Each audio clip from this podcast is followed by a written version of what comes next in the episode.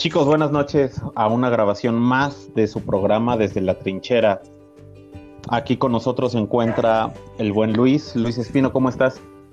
Bien, bien, Alex. Aquí en esta cálida noche, preparando pues ya todo para esta plática. Ya teníamos, la verdad que es para el segundo programa, sí estaba ansioso ya por este tema.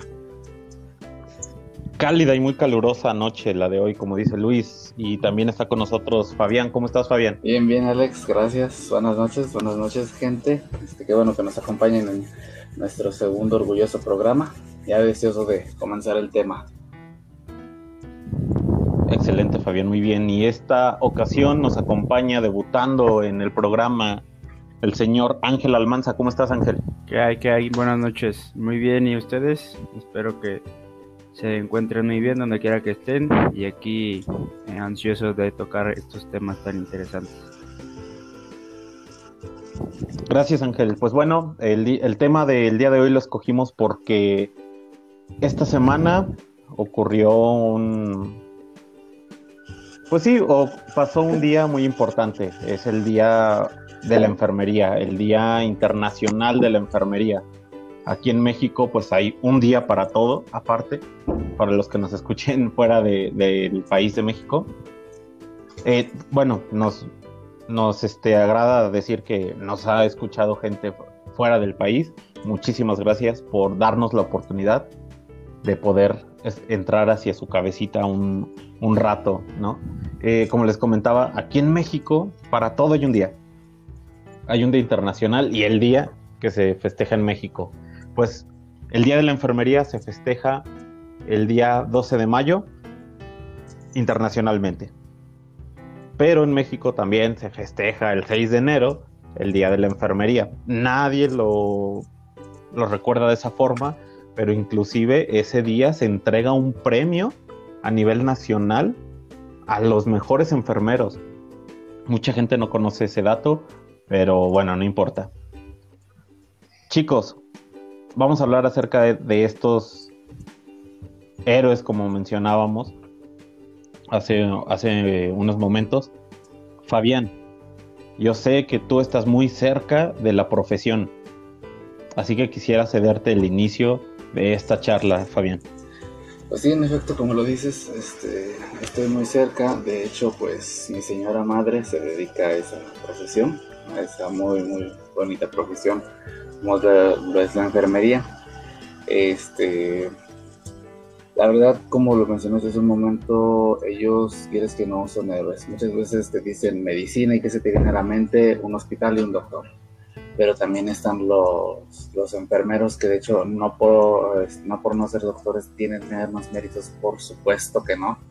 Todo lo contrario, muchas veces ellos son los que están justo en la línea de fuego, en la, hasta la parte de enfrente este, en cualquier caso.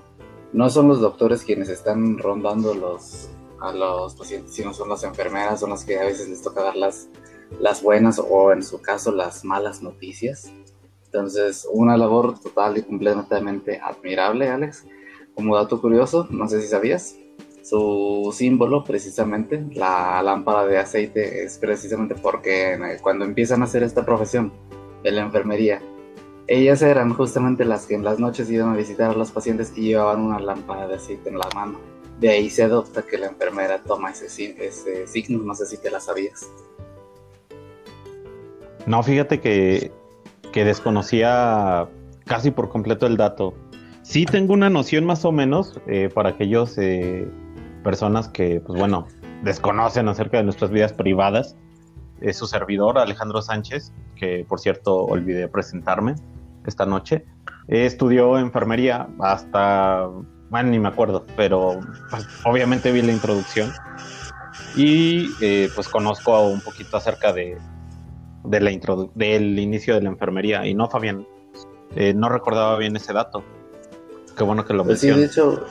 Pero bueno, tendríamos que, que entender las bases de la enfermería por ahí Fabián, perdón Fabián, eh, que te interrumpa, mencionaba algo muy importante. Eh, la parte, ustedes me van a contradecir el siguiente enunciado. La parte intelectual de la medicina es el médico, el doctor. La parte humana, la parte, la mano de obra del cuidado de una persona es la enfermera. ¿Qué opinan, chicos? Pues de hecho, coincido contigo, como te digo, pues son las, son las personas, de hecho, que, estaban en el frente de la, de la batalla. Ahora, hay este punto a favor de quienes este, nuestro público se consideran eh, feministas dentro de lo que es el verdadero feminismo, claro está. Es este, la fundadora de todo esto, justamente se me pasó a darte el dato ahorita junto con la lámpara de aceite. La fundadora de la enfermería es este una señorita que se llama Florence Nightingale. Si no me equivoco, a ver si pronuncié bien el apellido. Nightingale. Nightingale. Nightingale. creo, no sé, pero sí. Y fíjate que curiosamente, así como tú lo mencionas, una mujer y es la que empezó al frente, esa es la parte física, la parte que se rifan este, al frente. Bueno, a, ella se le considera la. A ella se le puede adjudicar inclusive a la la mm, precursora, mm, Profesionalización de la carrera de enfermería. Antes solamente era... Eh, había escuelas de enfermería, pero no se tomaban dentro de las universidades, hasta poco después de la Edad Media. Eh, ella llega y se le adjudica, incluso ella forma una de las primeras escuelas, porque incluso la primera escuela data más o menos de el año 200 antes de Cristo ahí por la India se tienen los datos así, los registros como de la primer escuela de enfermería. Y sí, es la, precursora de la, de la, escuela, de la profesión como tal. ¿sí? Eh, ella, pues no sé si adelantarme, pero pues ella también fue la que puso la cofia. Oh, ya. Todos ubicamos las cofias. Ella, ella fue la, la que lo puso. ¿Para qué? Porque antes, la, mucho antes de Florence Nightingale, la, los que llevaban a, a, cabo las tareas de, de, enfermería eran los esclavos y existe el mito de las prostitutas.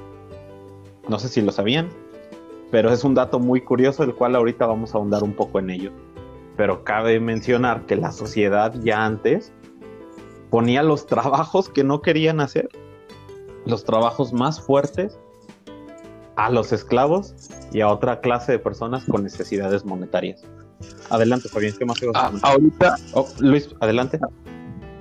Sí, ah, Alex, perdón, ahorita, perdón que interrumpa, Fabián. Este, eh, ahorita que toca el punto, güey, de las, del uso de esclavos y prostitutas, pues en el capítulo más negro, por así decirse, bueno, uno de los más negros en la historia del humano, que fue durante la peste bubónica, eh, la condición de enfermero incluso se llegó a, delegar a civiles, güey, sin alguna experiencia.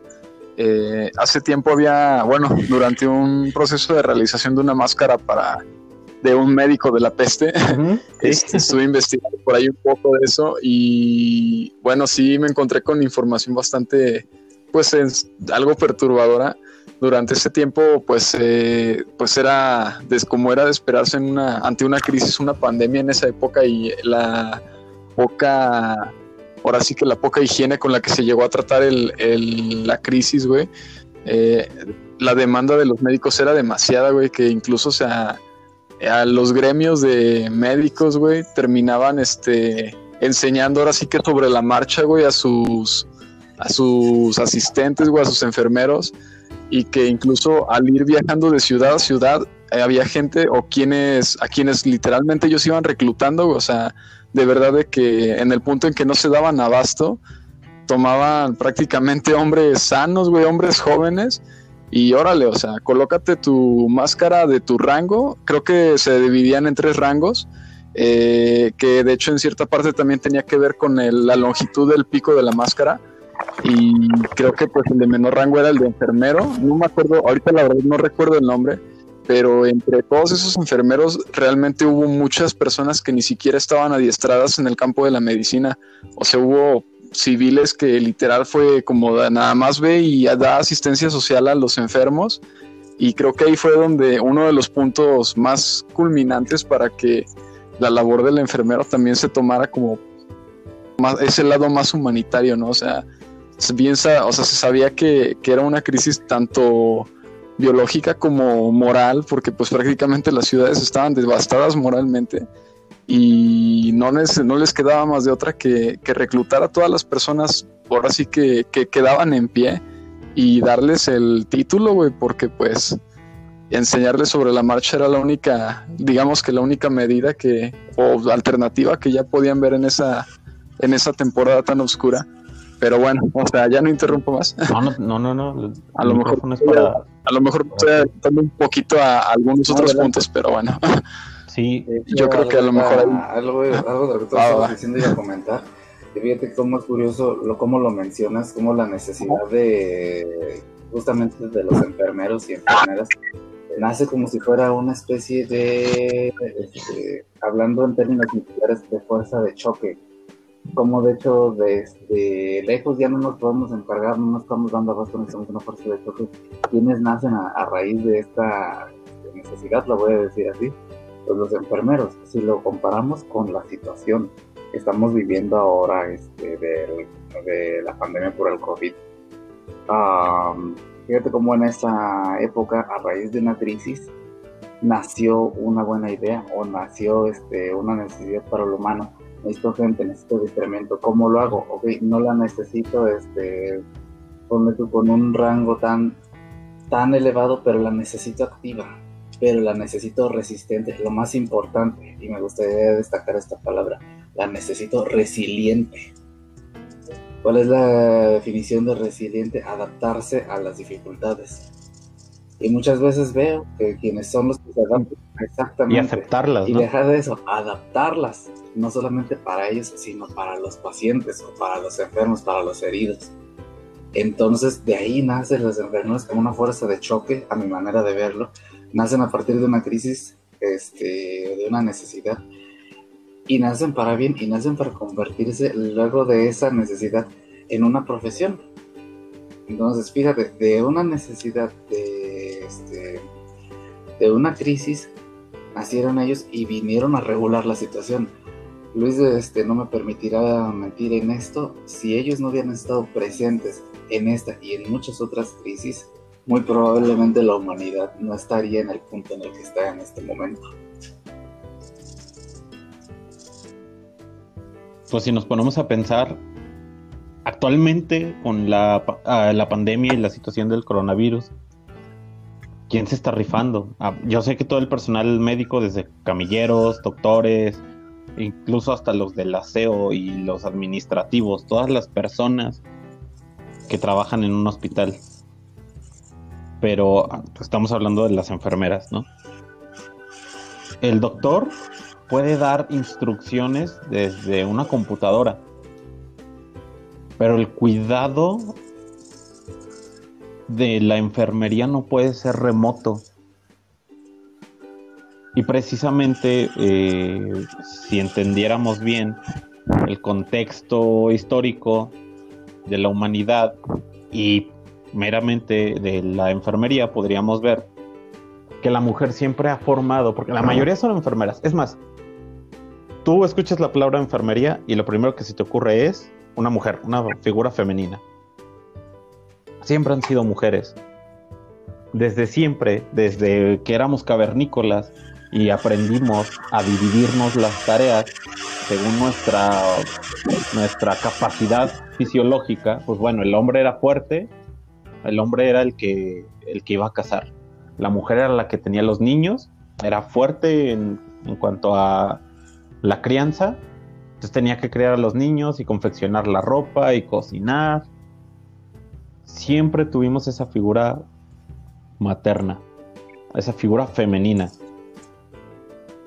Y también no es coincidencia que en muchas eh, culturas del mundo la mujer tenga esa, esa figura de la mujer abnegada, de esa mujer resiliente que dice Fabián. ¿Y, por, qué, por qué creen ustedes que la, enfermería tiene esa imagen? ¿Por qué crees tú, Fabián? Ángel, ¿por qué crees que, las enfermeras tienen esa... Bueno, pues es que para todo esto... Esa imagen de resiliencia. Mira, lo que yo pienso es que para todo esto que tú comentas desde tiempos inmemorables, pues la mujer se caracteriza o se ha caracterizado por ser delicada, por tener un trato pues más mm, pues sí, pues delicado, más suave, más confortable, más este, más cómodo para todos nosotros. Entonces, pues creo que desde ese punto siempre se ha tratado en este caso el oficio, en esos tiempos ahora profesión de enfermería, como pues un asunto delicado, ya que pues se trata de enfermos, se trata de ancianos, de niños, de bebés, y pues todos ellos requieren una, una cierta delicadeza.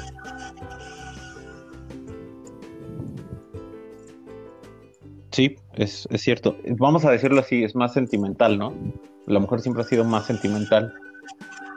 Y lo que abarca los sentimientos, uh, pues ustedes saben, si se conocen a sí mismos, el sentimiento de, de una persona, pues ¿Cuál es, ¿Cuál es el objetivo primordial de la enfermería? La. ¿Qué podríamos decir? la asistencia, Alex. Principalmente eso, porque fíjate, este. Mm, por ahí para los que somos frikis, que creo que somos todos los que estamos charlando aquí, este. para cualquier, para cualquier. todos, todos nuestros escuchas tienen su lado friki también, no se ríen. Este, para cualquier videojuego o juego de mesa que ustedes hayan jugado o estén por jugar, dense cuenta de una cosa. Cualquier personaje en sus juegos que tenga un rol de asistencia, debe de ser primero una cosa. Debe de ser primero fuerte y tener la capacidad de asistirse a sí mismo y asistir al otro. ¿Por qué te estoy mencionando esto, Alex? Porque de hecho, si nos vamos a la raíz etimológica de enfermería, que este, como tal no recuerdo bien la pronunciación este, de latín, pero la traducción es firme. O sea, la, enfermería, el firmus, firmum, perdón, viene a traducirse como resistente o fuerte, y el hería, de la palabra de enfermería, este, pues establecimiento o actividad de establecimiento, ¿no? Este, otra raíz de la primera palabra viene a la negación, o sea, la negación que ellos tienen hacia su propio dolor. Se niegan y por lo tanto son, este, son resistentes. En otros términos videojuegísticos, así lo quieres ver, serían una especie de rogues o de renegados. ¿Renegados a qué? Renegados a, a su propio sentimiento, a su propio, a su propio sufrimiento, más bien, más a su propio sentimiento en experiencias incluso que me ha tocado de parte de mi mamá, me ha comentado sobre que de hecho hay ocasiones en las que ellos se tienen que aguantar a veces el coraje de un paciente enojado, a veces este, la tristeza de alguien que a lo mejor acaba de, de perder un familiar. O fíjate, de hecho, ella está en el área de lo que es unas y pues está padre los niños neonatos, ¿no? Pero Alex, te voy a decir una cosa, no siempre han sido historias buenas. O sea, ha habido veces que lamentablemente pues, los niños no llegan este, con bien o la mamá no resiste el parto. Este, y quieras que no, eh, no serán tus familiares, no serán ni siquiera tus conocidos, Alex. Puede que tengas una hora de haberlos tratado, pero ya te envolviste emocionalmente porque porque también eres humano. Porque de hecho no es una persona a la que estás viendo al, día, son varias y no trabajas un día a la semana, trabajas, o sea, mínimo cinco días a la semana. ¿Cuántos casos no ves en esos días? Y cuántas cosas no se te mezclan, o sea, entre la familia que se va feliz con su recién nacido, como que tienes que ir a entregarle el neonato al señor y decirle, sabe que su esposa no sobrevivió. Tenga su nueva familia de dos y es a ti, enfermero o enfermera, que te toca a veces dar esas noticias. Agradable, por supuesto que no, pero si para nada. Y sin embargo, ahí tienes que estar resiliente como de costumbre. Por eso expreso a través de esto gran admiración, de hecho, neta, por todos los que se están rifando hoy en día. Y la neta, mis respetos porque su trabajo puede ser muchas cosas.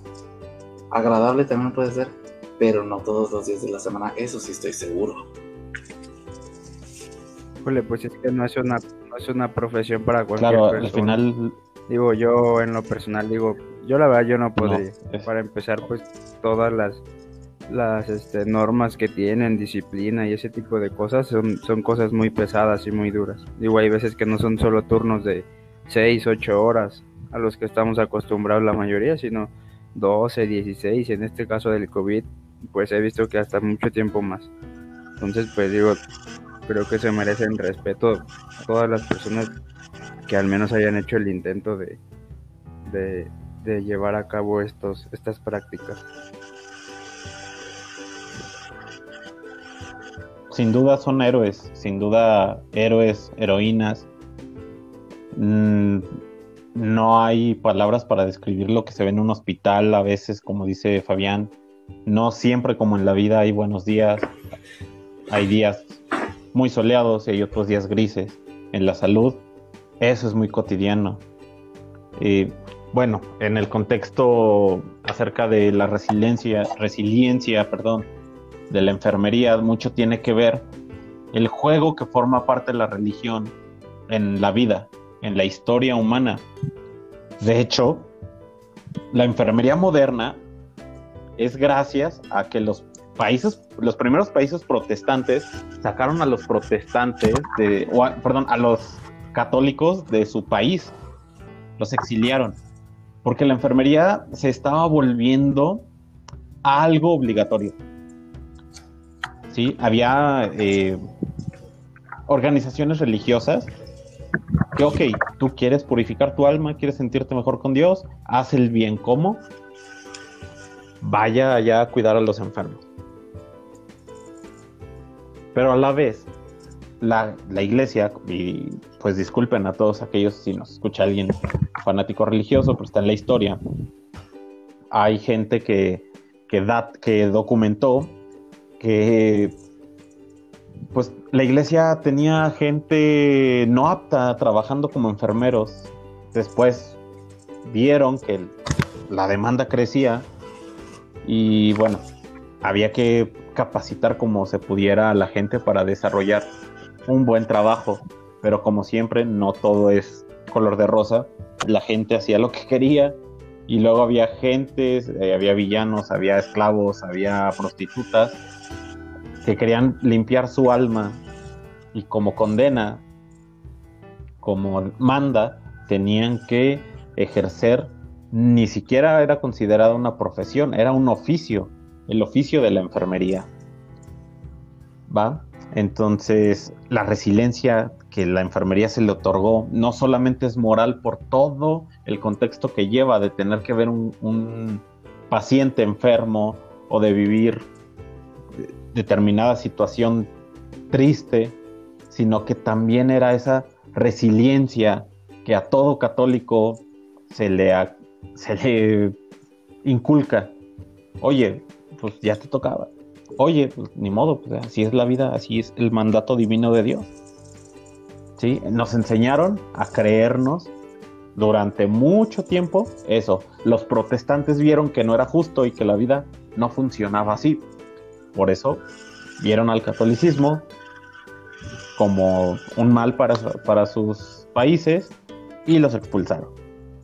Y de ahí podemos ver que creció demasiado la demanda de enfermeros y de médicos, porque también había médicos religiosos, y ahora no había quien hiciera el trabajo, por eso se encareció bastante el trabajo de enfermería.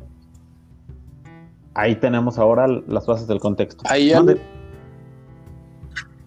Ah, perdón, ahí Alex, este, yo creo que también eh, poniendo un poco más en contexto histórico, eh, hubo dos vertientes, pienso yo, acerca de por qué se dio esa, digamos, esa, ese cisma entre, entre cultos tan similares.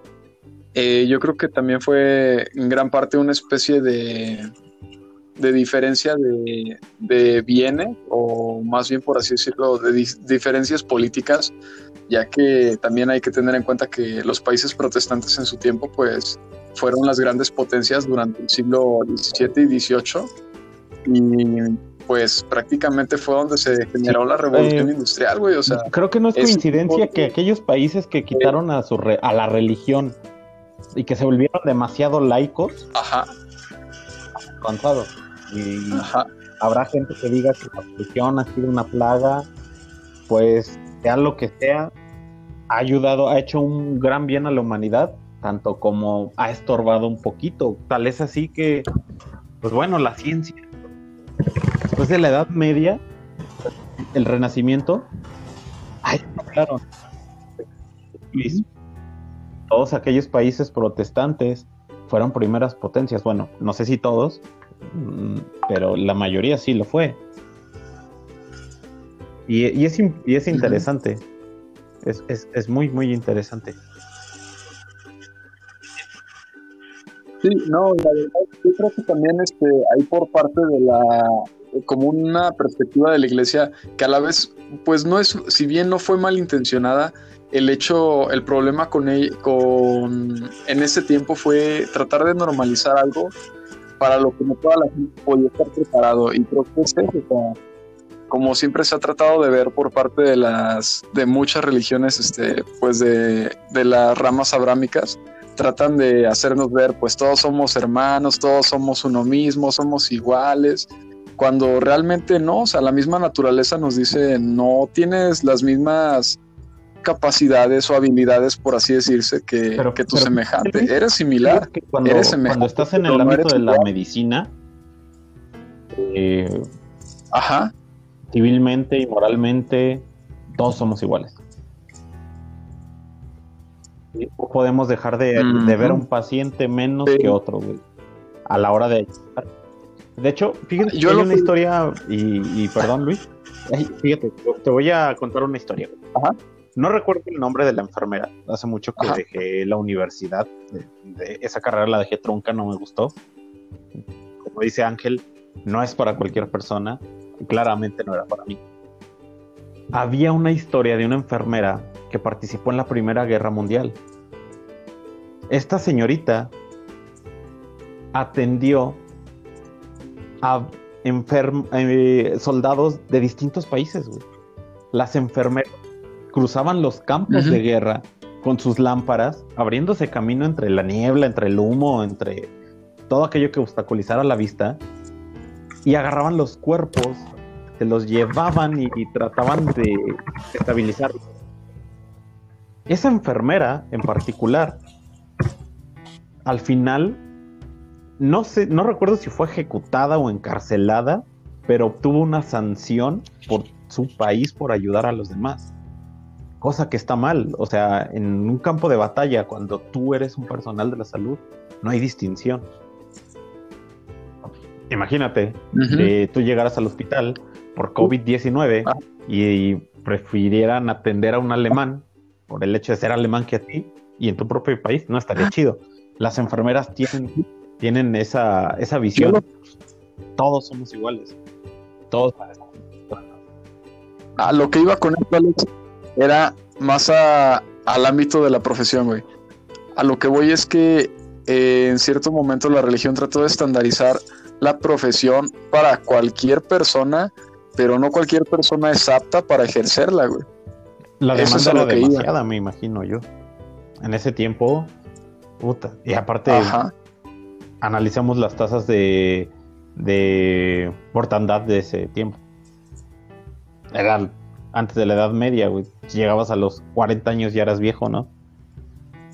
Había muchas, muchas enfermedades, como ya lo mencionaban, acerca de la, de la mascarilla de la peste bubónica o... sí, está, está, era muy difícil vivir en esos pues tiempos. Inclusive... Pero si algo... Eh, pues inclusive hasta la fecha me parece que es para la labor que ejercen... Eh, todavía siguen siendo muy una, una profesión muy este no sobrevalorada, lo contrario. O sea, creo que son de las profesiones que a lo mejor no, no, no tienen un sueldo como el que deberían de merecer. Son... Fíjate, fíjate porque el infravalorado que gana una enfermera en México era de, de 12.500 pesos en promedio una enfermera sin tal vez alguna especialidad. Fíjate que de hecho estaba viendo un dato que decía que hasta hace poco, y ustedes no me dejarán mentir, un jugador de fútbol era más valioso que una enfermera y hasta hace poco sucedió lo contrario. una enfermera era más valiosa que un jugador de fútbol. Ah. Tristemente no se les llega a dar el mm. reconocimiento que, que merecen, lo que dice Ángel, muy acertado. Eso, eso tiene, eso pero fíjate que eso tiene su explicación lógica, Fabián. Y no me gustaría ahondar en el tema, me gustaría dejarlo para un programa después, pero tiene su explicación lógica. Ahora, eh, las enfermeras en promedio en México ganan 12.500 y en España, por ejemplo, ya haciendo la conversión, en promedio al mes ganan el equivalente a treinta y tantos mil pesos. Vaya. Fíjense, ajá, exactamente, la calidad de vida. Y ahí tendríamos que hablar otra vez y dedicarle quizás un programa a la economía. Y, también pues las prioridades de un país. ¿no? no puede ser que... Y sí, si ponemos el ejemplo de un futbolista con una enfermera, podemos caer en un sesgo cognitivo y creer que es cierto. ¿Por qué gana más un futbolista? Bueno, también tiene su explicación económica el por qué gana más un futbolista, pero lo dejaremos para otro tema. Hablando de eso Que, que comenta Fabián sobre, sobre qué es más importante pues una profesión que, nos va a ayudar o beneficiar a, a nosotros o algún ser cercano en un, en un futuro lejano que sea lo mejor. Este, pues haciendo la conversión de los habitantes que hay en este país a comparación de las enfermeras que ya pues tienen eh, tiempo ejerciendo con los datos que, que tiene pues el INEGI a través de censos, se supone que si todos estuviéramos enfermos, todos los habitantes de este país, cada enfermera tendría que atender aproximadamente 262 personas. Es demasiadísimo. O sea, cada persona nos tiene que atender como 0.003 enfermera. O sea, es demasiado la, la carga de trabajo que yo veo en ese aspecto para que siga siendo un empleo tan, tan, mal pagado, al menos aquí en México. Sí, tienes, y tienes toda la razón. Pero ser enfermero en México es una responsabilidad tan grande y también la sociedad no quiere, y todos somos white chickens. Sucio. Nadie quiere hacer el trabajo sucio. Malo. ¿Sí? Nadie quiere hacer el trabajo malo. Tristemente, pues nadie se quiere ensuciar las manos ni en ese ni en igual aspecto, quiere. Fíjate que, por ejemplo, existió el caso de esta señorita Irena Sendler, no sé si te suena también es conocida, a lo mejor te suena su, apodo, era conocida como el ángel de el ángel del gueto de Varsovia. Era básicamente una... no. Disculpen mi memoria. Es, de hecho hay una película de ella, este, muy recomendable, aunque en mi opinión se queda un poco corta para lo que la señorita hizo. Ella pues obviamente era enfermera justamente durante la Segunda Guerra Mundial. No obstante, era polaca desde ya, si, tienen una noción de lo que fue la Segunda Guerra Mundial, pues sabrán lo que pasó de Alemania contra Polonia. fue una masacre, básicamente. Porque se llamó, porque se este, ganó el sobrenombre del ángel del gueto de Varsovia? No nada más porque vivía ahí, sino porque era una enfermera que se dedicaba al rescate de los menores de edad ¿Y cómo lo hacía? Este, ella justamente cuando iba por las calles usaba una estrella de David, un brazalete de la estrella de David para evitar llamar la atención. En eso que ella evitaba llamar la atención, a través de lo que fuera, dígase, ambulancias, cartillas, bolsas de basura, cajas, este, absolutamente todo, ella transportaba a los menores de edad polacos hacia conductos seguros, hacia campamentos seguros para que, este, para que escaparan de los horrores de la guerra. Ella sabía que nada más podía rescatar a los menores por el tamaño que estos tenían. Si sido, pues hubiera respetado a, los padres. Hay historias curiosas, de hecho, en las que a veces ella, ella se ofrecía o sea, ella no fue a que le pedía, ella se ofrecía junto a, una, a unos compañeros a ir por los niños. Y a veces los padres eh, se mostraban muy rejegos a darles a los niños. Y había ocasiones en las que pues ella, así como mi, mamá me ha platicado casos en los que los padres se llegan a negar a vacunar a sus hijos o a darles algún tratamiento, a veces los padres, con Irena, se negaban a sus hijos. Ella posteriormente hacía una segunda ronda y ya no los encontraba o se topaba con la sorpresa que ya los habían subido a los trenes que los dirigieran los campos de concentración. Y o sea, era mucho el impacto que tenía, pero también así como el impacto, vuelvo a lo mismo de que de las crisis se pueden obtener no buenas sino excelentes ideas. Ella comenzó a hacer distintos, este, distintos métodos de evacuación, eh, de sacarlos en ambulancias, como te digo, que fue de las más, este, de las mejores que tenía. ¿Y sabes cómo le hacía? Los hacía pasar por enfermos de tifus. Entonces, un soldado alemán que le dijera, a ver qué llevas ahí, y ella, justamente sin protección y sin nada, les decía, enfermos de tifus. Los alemanes en corto se echaban para atrás, se enchin, o sea, no me vayan a contagiar. No, sí, llévatelos, llévatelos, este, pero sí, y le veían la estrella de David, este, ya no, ya no le prestaban la mayor atención. Justamente. no le prestaban la mayor atención. Ella misma se encontraba también este, de los de los refugios que tenían estas, estos niños y de hecho la cifra conocida, más no exacto, te podría decir, es que llegó a rescatar a 2.500 menores de de ahí de, Polonia. ¿Cómo ves? Sí, sobre Excelente historia. Y detrás de todas estas historias que podemos encontrar.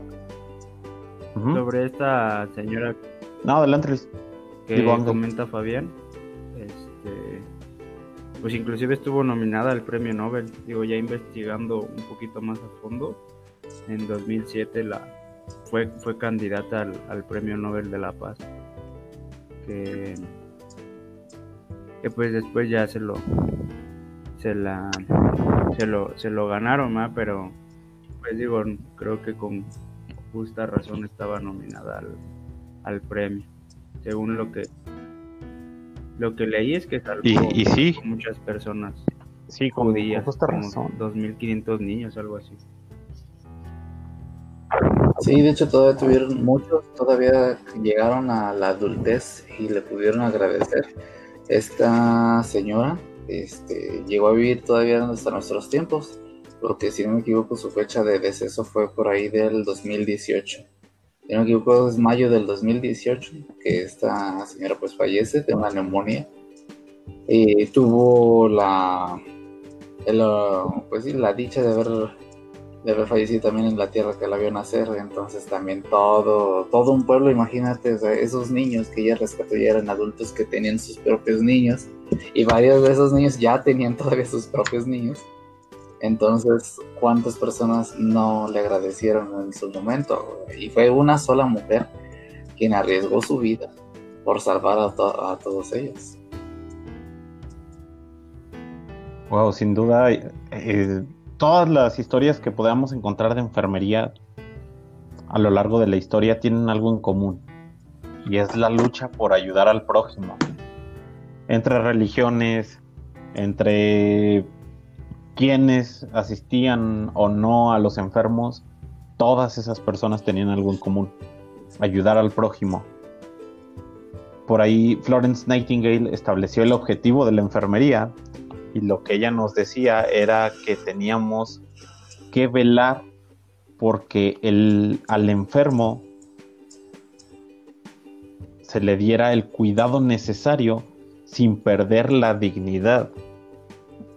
Porque a veces cuando uno está enfermo se siente, y todos lo hemos vivido de cerca en cierto momento, y a mí me tocó verlo como estudiante de enfermería, pacientes que tienen que estar completamente desnudos, pacientes que tienen que ser asistidos para ir al baño, pacientes que se ven en situaciones en las que se les que los en las que les puede llegar a dar pena tú como enfermero tienes que hacer eso lo más natural posible para que se sienta cómodo el, el, paciente. Pues mira, de hecho, esta Irena, que lo que mencionaba era de que la razón por la que ella por la que ella se dedicaba al rescate de todos estos infantes radicaba mucho en, en su niñez. Ella menciona que ella había sido educada en la creencia de que una persona necesitada debería ser ayudada de corazón, sin mirar su religión y sin mirar este, ningún detalle sobre su nacionalidad. Desde ahí todos conocemos el juramento hipocrático que tienen los médicos, pero me gustan las palabras de Sandler, que ella también tenía la misma idea. A lo mejor no tenía la noción del, del bueno, muy probablemente sí tenía la noción del juramento hipocrático, pero ella mencionaba sobre ayudar de corazón y ayudar este sin mirar a quién básicamente. No importaba de dónde venía ni qué es lo que nada, absolutamente nada y simplemente tenía, le recibió esos valores, los trasladó a su vida de adulto joven, porque de hecho no, no era tan, tan grande cuanto todo eso. Este, y ven lo que, ve todo lo que resultó, se ve todo lo que, lo que logró por sus propios principios y valores. Yo creo que los los gobiernos de los países deberían de reconsiderar eh, el sector salud, si bien en México tenemos la ventaja que en muchos países no, de tener un seguro social, una seguridad social. Esa seguridad social, pues aunque amigos que nos escuchen de, de otros países no crean que, puta, en México la seguridad social está de lujo. No, no, no, para nada. Tenemos mucha escasez y podríamos hablar que de corrupción y demás. Pero pues eso no incumbe en este momento, sino que los gobiernos en general de cada país deberían de tomar en cuenta más el sector salud a la hora de hacer sus presupuestos y de garantizar que esa gente que nos cuida cada vez que necesitamos ser hospitalizados, de verdad tenga un sueldo y tenga un buen nivel de vida que los motive a amar su trabajo. Aquí en México, no sé si en otros países, eh, en México las enfermeras tienen la fama de ser, eh, como decimos aquí, sangronas, de ser mala onda, de ser gruñonas, ¿sí? Entre otras palabras despectivas que, reciben. Inclusive, y eso es en varios países, no sé si en, al menos en Europa, pero en otro, en México están agrediendo a las enfermeras. Hay casos en los que los, em, los mismos vecinos no quieren que entren al vecindario y las corren. Inclusive el gobierno federal, eh, pues dio asilo y, algunos hoteles en, en, la Ciudad de México están recibiendo personal de salud porque están en riesgo. La gente les está rociando cloro. Y hay gente que escuchaba un comentario de, en Facebook, perdón, que decía que las enfermeras tienen la culpa porque pues son siempre han sido muy sangronas, muy mala onda. Y pues no va por ahí el asunto, no sé qué opinen ustedes. Digo, creo que en vez de ir este, para adelante vamos en retroceso como, como sociedad en muchos aspectos, pero digo, tanto enfermeras como doctores son los que creo que llevan el tratamiento de todo esto y digo, quieres una cura y los estás menospreciando, pues no tiene nada de lógica en el sentido ese tipo de acción. Yo creo que ninguna acción que agreda la que agreda de cualquier forma la, la integridad de otra persona es justificable de, de cualquier modo. O sea, no puedes llegar prácticamente infringirle una, no sé, cualquier agresión a alguien si, si, ni siquiera eh, tomar en cuenta que esa persona está dando la vida por mucha gente y hasta por ti, que ni siquiera de forma indirecta te está cuidando, o sea, están dando la cara por todos nosotros de alguna forma. Eh, yo llegué a ver algún caso por ahí, no, no recuerdo bien si fue eh, en el sur del país, no recuerdo bien en qué estado, pero hubo eh, la situación con un enfermero que al regresar de su casa literalmente habían carteles afuera de su puerta que pegados por varios vecinos en los que de verdad ya no querían este que accediera a su casa, simplemente le decían, dejaron notas como diciéndole que pues no, si bien podía buscarse otro lugar para para como estancia o para hospedarse, porque pues ya no querían que estuviera asistiendo a su hogar, simplemente le estaban ya negando la entrada a su propia casa por el hecho de que querían, por así que por ignorancia, y el temor a decir, no, pues es que personas que están eh, inmersas en el sector salud son el foco de infección o son, no sé, posibles agentes de contagio. Pero, o sea, ahí es también como que una parte, una, una gran parte de, de apatía y de inconsciencia. Eh, no entender que pues esas personas están bajo un estrés constante, horrible, eh, y pues sí, como comentas tú, Alex, este sí en México ya se dio el caso de que se han estado habilitando hoteles para específicamente para personal médico. Creo que incluso por ahí este se otorgó una parte de la Casa de los Pinos, eh, que es como aquí en México viene siendo como la casa presidencial, por así decirlo, y este para poder hospedar a personal médico y que pues prácticamente sea como más accesible en cuanto a vías este, de transporte para los hospitales, en cuanto a los médicos. Pero ahí también está el otro inconveniente en que qué tan conveniente sería tener a todo el personal médico reunido en un mismo lugar cuando lo que se pretende también ahorita es tratar de que se guarde una distancia, al menos entre las personas que están más inmiscuidas en, en, los, en las áreas de un gran riesgo de contagio.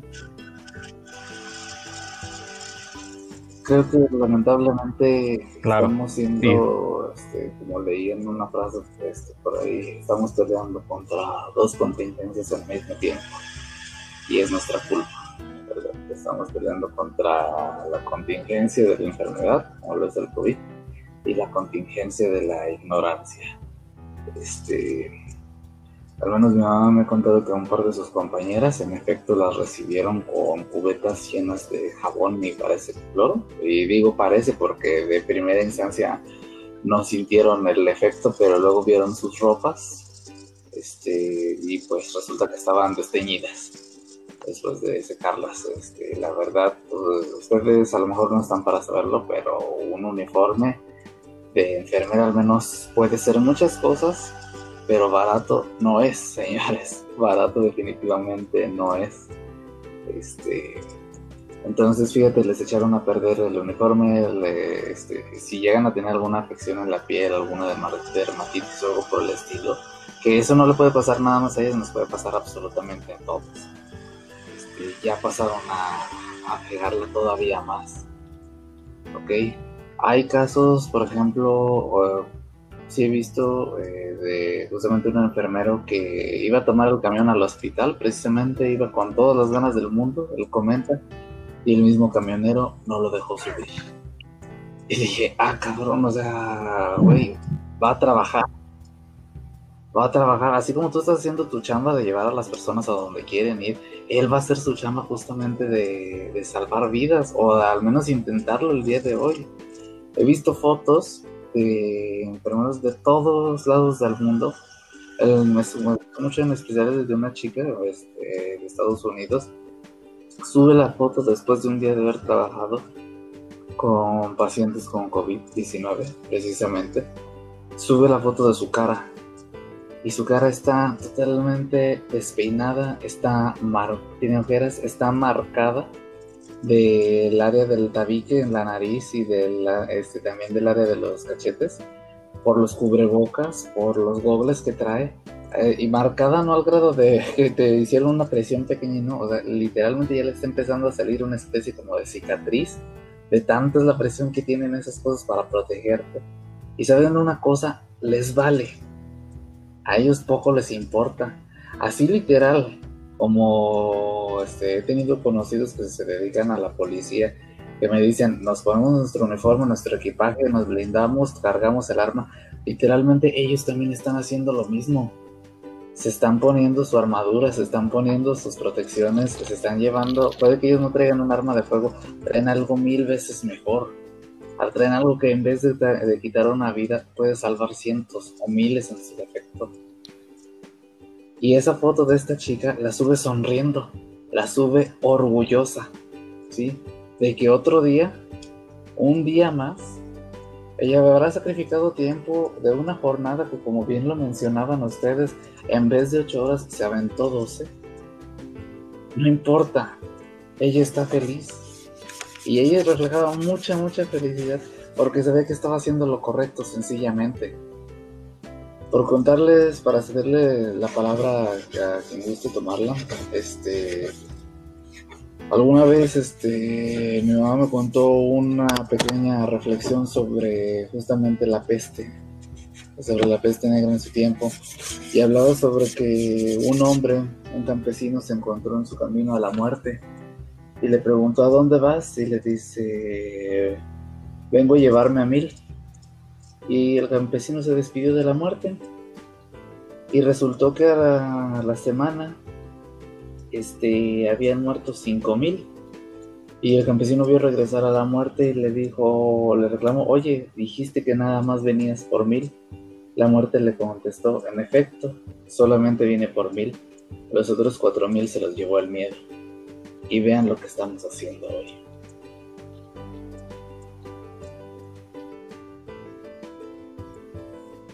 Fuera del miedo, la ignorancia.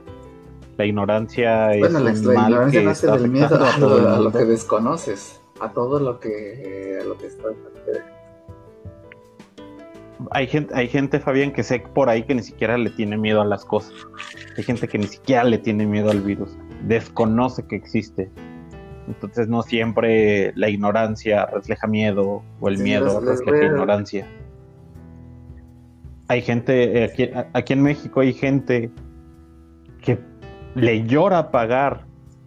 Eh, hay gente muy abusiva en las redes sociales que te vende un cubrebocas en, hasta en 80 pesos cuando cuesta 10 en la farmacia. Pero hay, y hay gente que se mofa de ello. Y luego podemos ver a esa misma persona que se mofa de otros por conseguir un cubrebocas en 80 comprando un six de cerveza en 500 pesos. Es ridículo completamente absurdo. Señoritas enfermeras, esa cofia, independientemente del color que tengan la banda, lo cual simbolice el rango que ocupen, desde el más bajo hasta el más alto, ustedes ya son unas heroínas con el, desde el momento en el que deciden levantarse y no rendirse ni entrar a un hospital salen a la calle y saben que están expuestas, pero todavía están muchísimo más expuestas allá adentro de un enemigo al cual ni siquiera pueden ver. Afuera está un montón de patanes y de ignorantes a los cuales si ustedes atienden a uno, sé que lo van a hacer sin resentimiento alguno. Luis, ¿Tienes algunas palabras? Pues nada más que reconocer todo el esfuerzo que se está haciendo ahorita y pues ahora sí que alejarnos de la, de la ignorancia y mantenernos siempre informados y al tanto de, la situación, ¿no? Eh, y corresponder siempre con todo ese esfuerzo que están haciendo ellas, corresponder de la misma forma. Y por algo eh, se están tomando ciertas medidas como precaución o preventivas, eh, siempre hay que hacer caso a las indicaciones. Aunque no creas, aunque pienses que es una conspiración, que es un invento de los Illuminati, que es por culpa de los 5G, antes de tener este, ese tipo de incertidumbres, siempre informarte.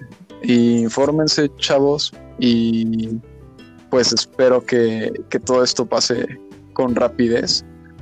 Y pues más que nada siéntanse orgullosas todas ustedes y todos ustedes por la labor que están haciendo.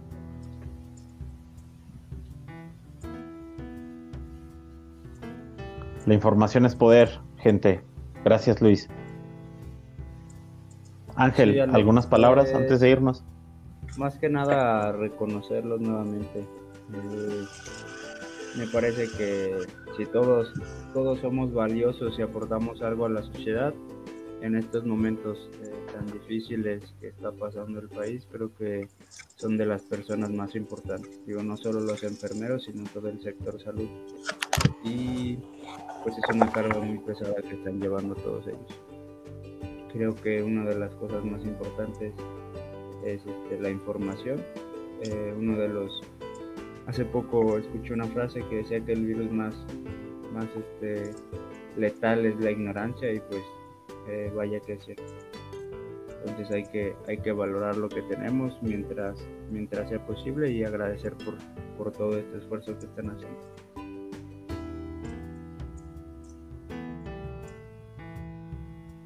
Gracias, Ángel. Pues Fabián. sí, externar mi, ¿Algunas mi palabras, apoyo y mi aprecio por todos esos hombres, mujeres este, que se dedican a esta profesión.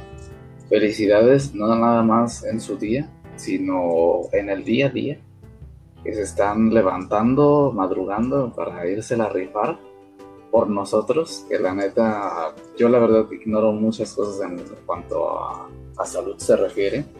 No puedo hacer mucho salvo hacer este por lo mío y ustedes están haciendo lo suyo y no lo de otra persona, sino lo de cientos de personas más.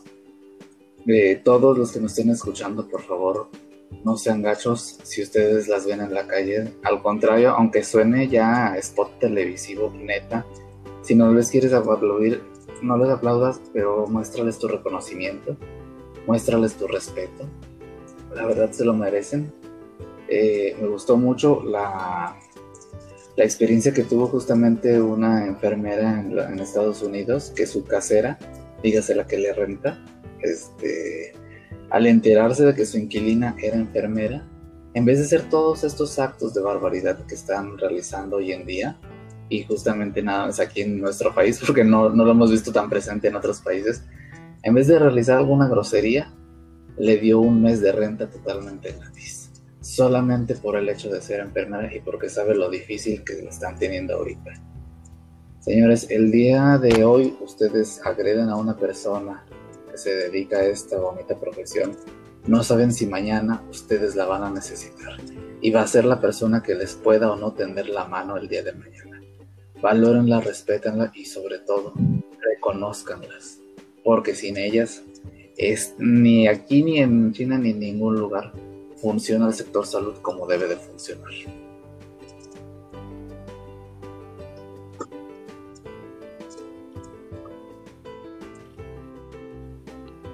Muy bien, Fabián.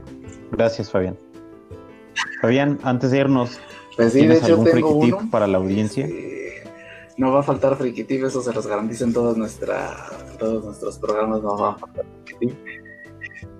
Y aquí les va el de esta, Sabemos de que no, esta sesión, precisamente para todos los amantes, justamente hablando de virus, enfermedades, este, y todo eso, para todos los amantes de Resident Evil. Acuérdense de Rebecca Chambers de Resident Evil 0. Y no por nada, pero ella siendo enfermera y a pesar de que era su primera misión armada, fue la única sobreviviente de ese, de ese escuadrón. Así que valoren a las enfermeras porque quién sabe si el día de mañana están con una idea y depende su supervivencia.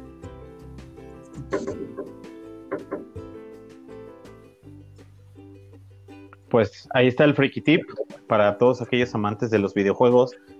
Creo que a todos los que nos gustan los videojuegos nos gusta Resident Evil y si no, denle una oportunidad al juego. La verdad es un muy buen juego. Ahorita que estamos en cuarentena, tenemos Ese mucho tiempo para podernoslos duda. acabar. Ahí jueguen la campaña de Rebecca Chambers Pues, y van a ver que lo que les digo es verdad. Ok. Muy bien, Fabián, gracias. No queda más que agradecerles primero que nada a las personas, enfermeras, enfermeros, doctores, doctoras, camilleros, personas de intendencia, administrativos que se la están rifando todos los días, apoyando a acabar eh, con toda esta pandemia que ha ocurrido en, en el mundo.